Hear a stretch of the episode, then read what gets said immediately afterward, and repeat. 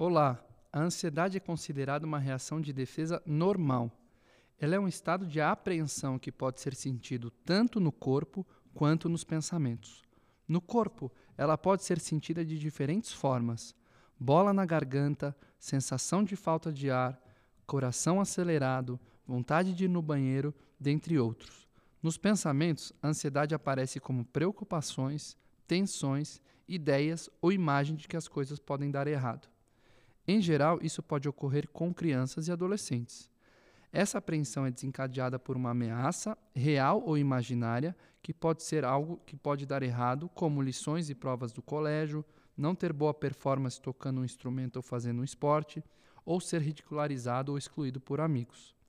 A ansiedade dá oportunidade de crianças e adolescentes se prepararem para evitar as ameaças ou melhorar suas estratégias para enfrentar as situações desafiadoras. Nesse sentido, ela é boa, é uma reação normal e adaptativa. Porém, em alguns casos, ela pode se transformar num transtorno psiquiátrico.